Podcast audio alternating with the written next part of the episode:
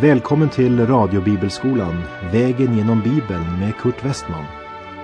Och vi har nu kommit till studiet av Markus evangeliet. Slå gärna upp din bibel och följ med. Programmet är producerat av Norea Radio.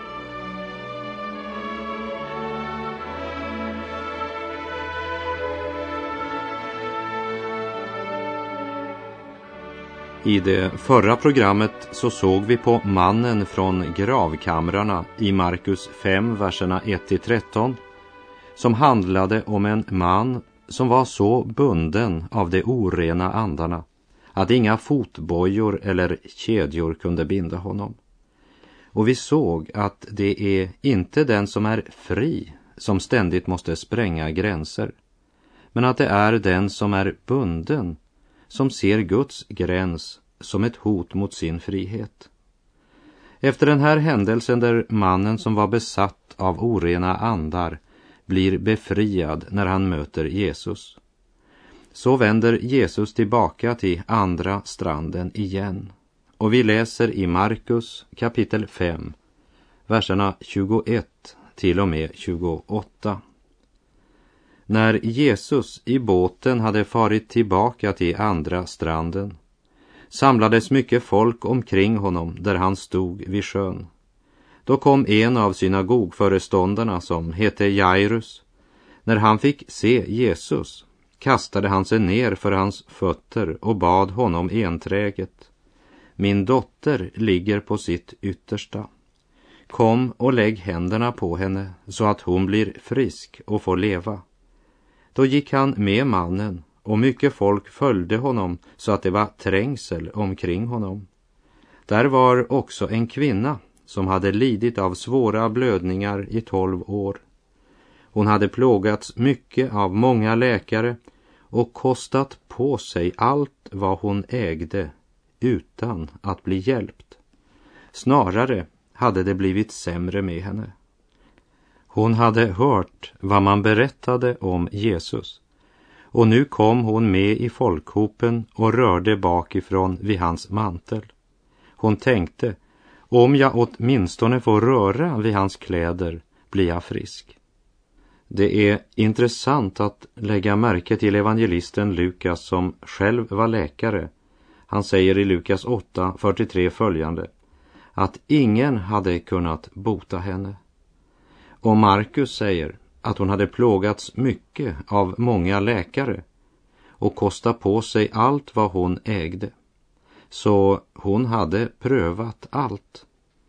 Nu är hon både sjuk och bankrutt. Och så tränger hon sig fram och rör vid Jesus. Vi läser verserna 29 till och med 31. Och strax torkade hennes blods källa ut och hon kände i sin kropp att hon var botad från sin plåga. Men strax då Jesus kände med sig att kraft gått ut från honom vände han sig om i folkhopen och frågade vem var det som rörde vid mina kläder?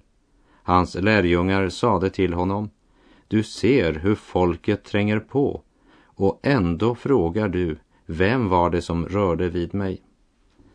Lärjungarna tyckte att det var en konstig fråga eftersom hela folkmängden trängdes runt honom. Men det var bara en som vidrörde Jesus i tro för förvandling. Och situationen är densamma idag. Det är massor av människor som går omkring och lätt och ytligt använder Jesu namn. De springer omkring och säger att Jesus, han är sådan eller sådan och de menar sig verkligen känna honom. Och visst vet de vem han är, men de har endast vidrört honom som folkmassan vidrört honom. Och inte så som kvinnan gjorde, för hon sträckte ut sin hand i tron att bli helad. Verserna 32 till 34. Då blev kvinnan rädd så att hon skalv, ty hon visste vad som hade skett med henne och hon kom fram och föll ner för honom och sade honom hela sanningen. Då sa han till henne, dotter, din tro har hjälpt dig. Gå i frid och var botad från din plåga. Om eh, den här kvinnan haft några magiska föreställningar när det gäller det här att vidröra Jesus, det vet vi inte. Men vi vet att människan får inte verklig hjälp utan att Jesus får tala till henne och utan att hon själv får avlägga ett klart vittnesbörd. Därför frågar Jesus efter vem som rörde vid honom. Men varför blir hon så rädd? Jo, efter den judiska lagen och den judiska tankegången så var hon oren genom sin sjukdom och hon har därmed också orenat den som hon rörde vid. Och hon ska inte behöva gå vidare genom livet med den anklagan i sitt samvete. Du gjorde rätt, säger Jesus. Du handlade i tro. Och så tillsäger han henne den frid och det liv som vi blir lovade om vi tror. Och medan Jesus ännu talar så kommer en budbärare. Verserna 35 till och med 40. Medan han ännu talade kom några från synagogföreståndarens hem och sade Din dotter är död. Varför besvärar du vidare mästaren? Men Jesus fäste inget avseende vid deras ord. Han sa till synagogföreståndaren Frukta inte, endast tro. Och han tillät ingen att följa med honom utom Petrus, Jakob och Johannes, Jakobs bror.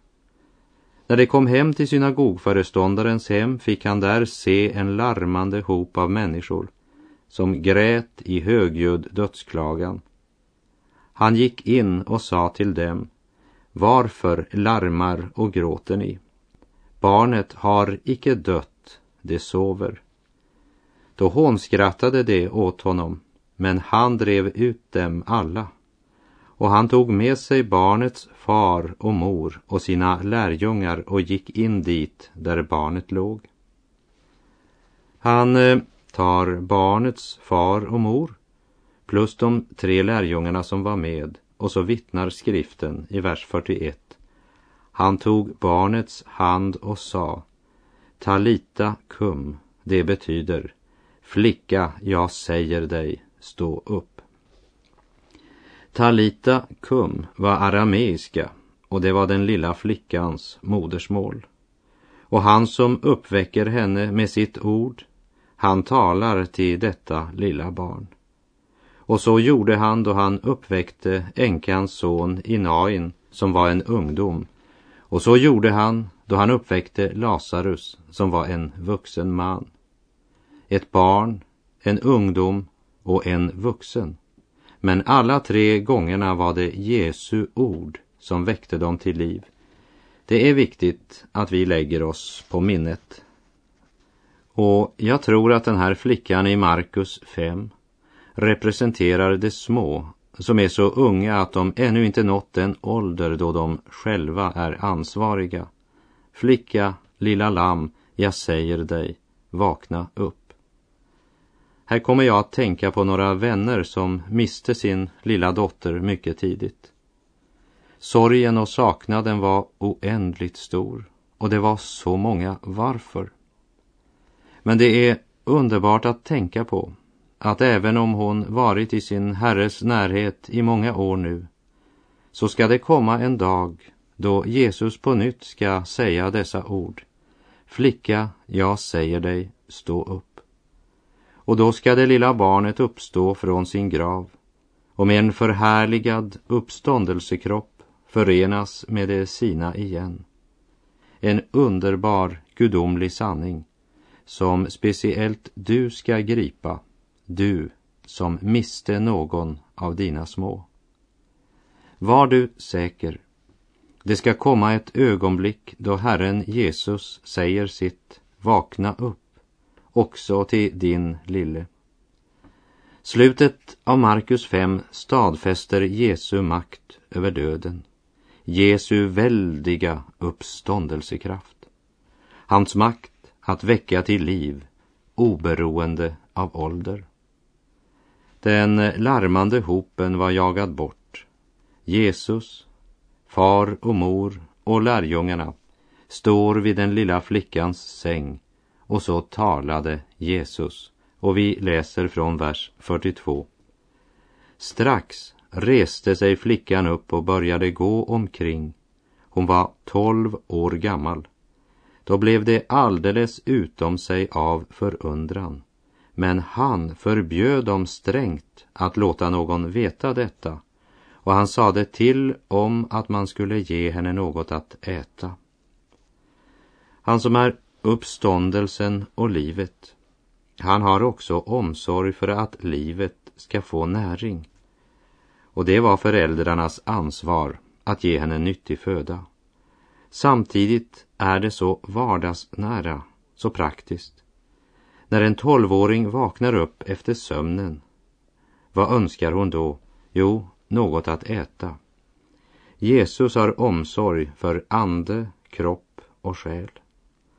Budskapet i Markus femte kapitel är att Jesus är Guds son som har kommit till världen inte för att låta sig tjänas men för att själv tjäna andra, också dig och för att ge sitt liv till lösen för många, även för dig. Kan du se det, kära vän? Det är dig det handlar om. Det är dig han vill ge förlåtelse, glädje, frid och evigt liv. Den besatte som föll ner för Jesu fötter fick hjälp.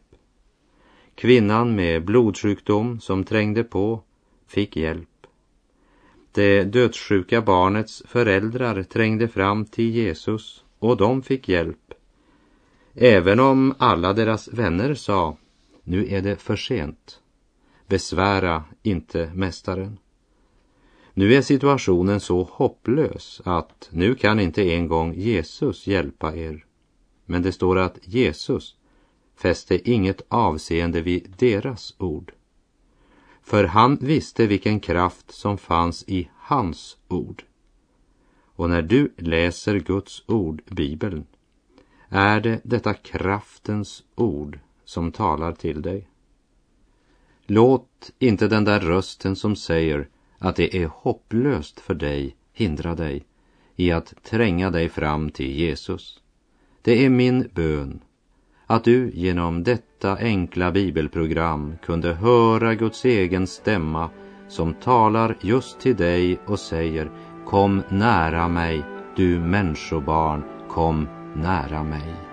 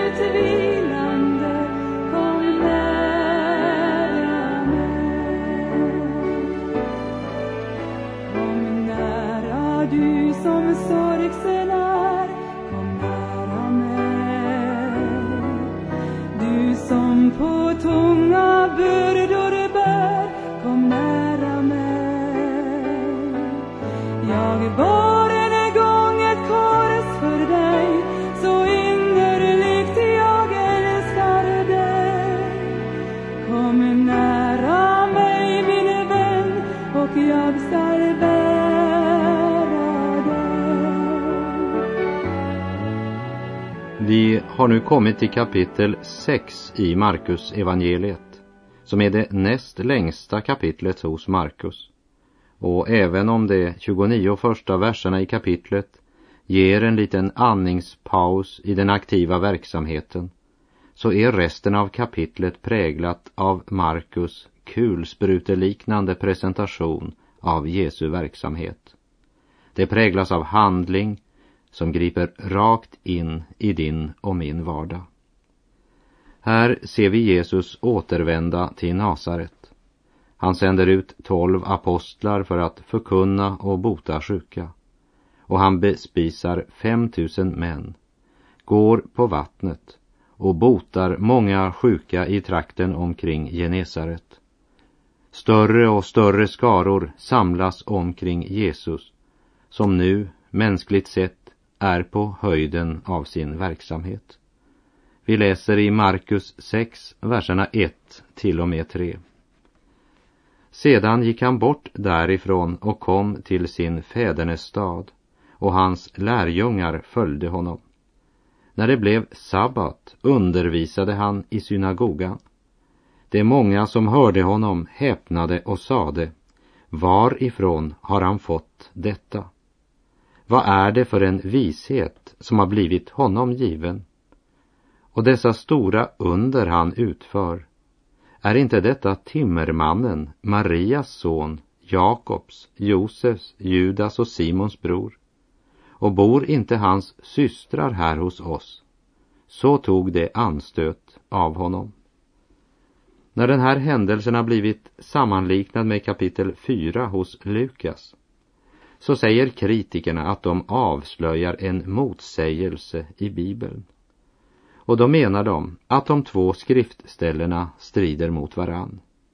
Men saken är den att Bibeln återger två olika besök Jesus gör i sin hemstad Nasaret. Han gjorde också flera besök i Nasaret, men det är endast dessa två som finns beskrivna i Bibeln. Lukas 4 talar om hans första besök när han gick ensam. Han utförde inget under och han reste hastigt därifrån när de försökte döda honom. Vid det andra besöket, som återges här i Markus 6, ser vi att han har sina lärjungar med sig. Och även denna gång kunde han inte göra något under utom att han lade händerna på några få sjuka och botade dem, som det står i vers 5. Men denna gång förblev han i området en tid. Och med bakgrund i det som Matteus skriver i kapitel 13, verserna 53 till och med 58 och det som Markus skriver här i kapitel 6 så ser vi att han vid båda tillfällena gick och undervisade i synagogan och vid båda tillfällena blev han förkastad av folket i sin hemstad. Så detta är inte motsägande. Det är snarare en beskrivning av två olika besök Jesus gjorde i sin hemstad Nasaret. Första gången så reste han nog så fort därifrån och gick till Kapernaum som han gjorde till utgångspunkt för sin verksamhet. Men han återvände till Nasaret eftersom han önskade att även nå folket i sin hemstad. Jesus hade för sedvana att gå in i synagogan på sabbatsdagen oberoende av var han befann sig. Jag tror att han kände behov för att också på det här sättet tillbe Gud samtidigt som det var strategiskt när det gällde att nå många människor på den här tiden. Och hans undervisning förundrade de som kände honom. Hans ord, hans gärningar och alla hans under väckte total bestörtning bland Nasarets folk och framkallade alla dessa frågor. De kunde helt enkelt inte tro att det kunde framstå en man som Jesus ifrån Nasaret. De trodde att de kände Jesus och just det blev deras stötesten. Jag tror att det är farligt om du blir för familjär eller väl känd med Jesus, om du missförstår mig rätt. Här i tiden känner vi honom aldrig fullt och helt. Och det var deras problem. De trodde de kände honom, men det gjorde de inte. De hade på nära håll sett honom växa upp i deras stad, men de var helt okända med det rike som icke är av denna värld. Vers 4. Då sade Jesus, en profet är ärad överallt utom i sin fädernestad, bland sina släktingar och i sitt eget hem. Ja, det är väl som någon uttryckte det. En expert, det är en helt vanlig människa som kommer från en annan stad och helst från ett annat land. Vi kan ju inte höra på honom. Vi vet ju vem han är. Han kommer ju härifrån. Vers 5 och 6. Han kunde inte göra något under där, utom att han lade händerna på några få sjuka och botade dem, och han förundrade sig över deras otro. Sedan vandrade han genom de kringliggande byarna och undervisade. Vi lägger märke till att vid det här besöket lämnar han inte området men stannar i Nasarets omgivningar en tid. Vid sitt första besök blev han praktiskt taget bortkörd och gick ner till Kapernaum. Men det vi ska lägga märke till och verkligen minnas det är att han på grund av deras otro inte kunde göra några under där. Allmakten har en enda begränsning och det är otron. Tro är den enda förutsättningen för att frigöra Guds kraft till frälsning. I Jesaja kapitel 53, som uppenbarar Guds frälsning så klart, så inleder profeten kapitlet med orden Men vem trodde vad som predikades för oss? Och för vem var Herrens arm uppenbar? Vem vill tro evangeliet? Otron utestänger den allsmäktiges makt och kraft. Så är det även idag. Men då är det viktigt att du kommer ihåg att vi talar inte här om tvivel eller anfäktelse. För tvivlet är inte trons motsats. Det är otron som är trons motsats, det vill säga att inte vilja tro. Jesus förundrades över deras otro. Det är inte enda gången Jesus blev förundrad. I Matteus 8.10 står det när Jesus hörde detta förundrade han sig och sa till dem som följde honom Sannerligen, jag säger er, så stor tro har jag icke funnit hos någon i Israel. Och så ännu en sak som är viktig för oss att lära av det här textavsnittet. Nämligen att Jesus gick omkring i de kringliggande byarna och undervisade. Det finns en hel del förkunnare och pastorer som inte vill besöka små kyrkor eller församlingar, alltså mindre platser. Jag har ibland blivit anklagad för att jag besöker för många små församlingar och små platser. Genom det här avsnittet ger Jesus ett exempel som visar att det ena utesluter inte det andra. Han undervisade i Jerusalem. Han undervisade i staden Nasaret och han undervisade i de kringliggande byarna. Tänk dig detta, kära vän. Ärans konung, Guds son, går omkring här på jord och undervisar i de små byarna.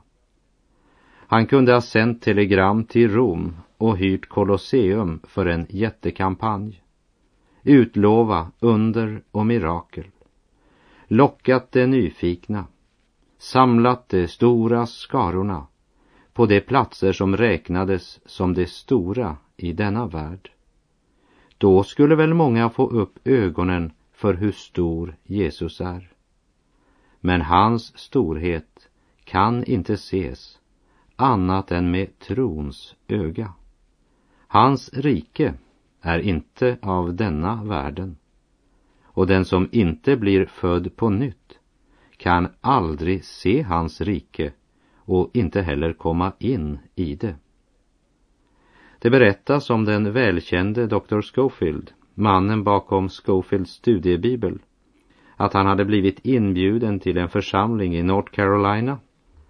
Det var en regnig kväll och endast ett tjugotal människor kom till mötet. Den unge pastorn lutar sig bort till doktor Schofield och ursäktar sig för att det var så få som hade kommit för att höra honom tala och undervisa. Och doktor Schofield svarade, unge man, Jesus hade bara tolv elever i sin skola och i sin församling det mesta av tiden.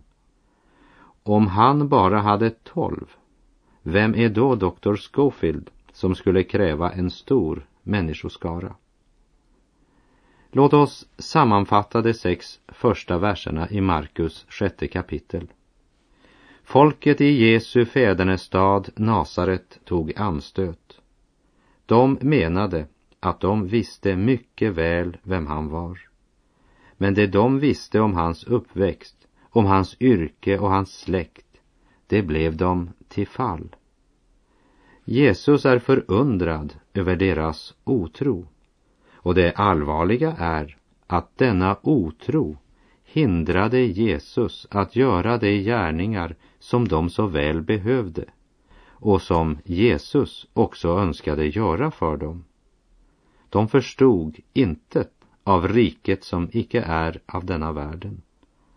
Men trots allt detta så går Guds rike ändå fram.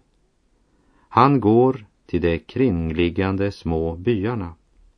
Jesus, han finner ständigt någon som vill höra på honom. Och detsamma gör hans församling än idag. Och med det så säger jag på återhörande om du vill. Herren vare med dig. Må hans välsignelse vila över dig. Gud är god.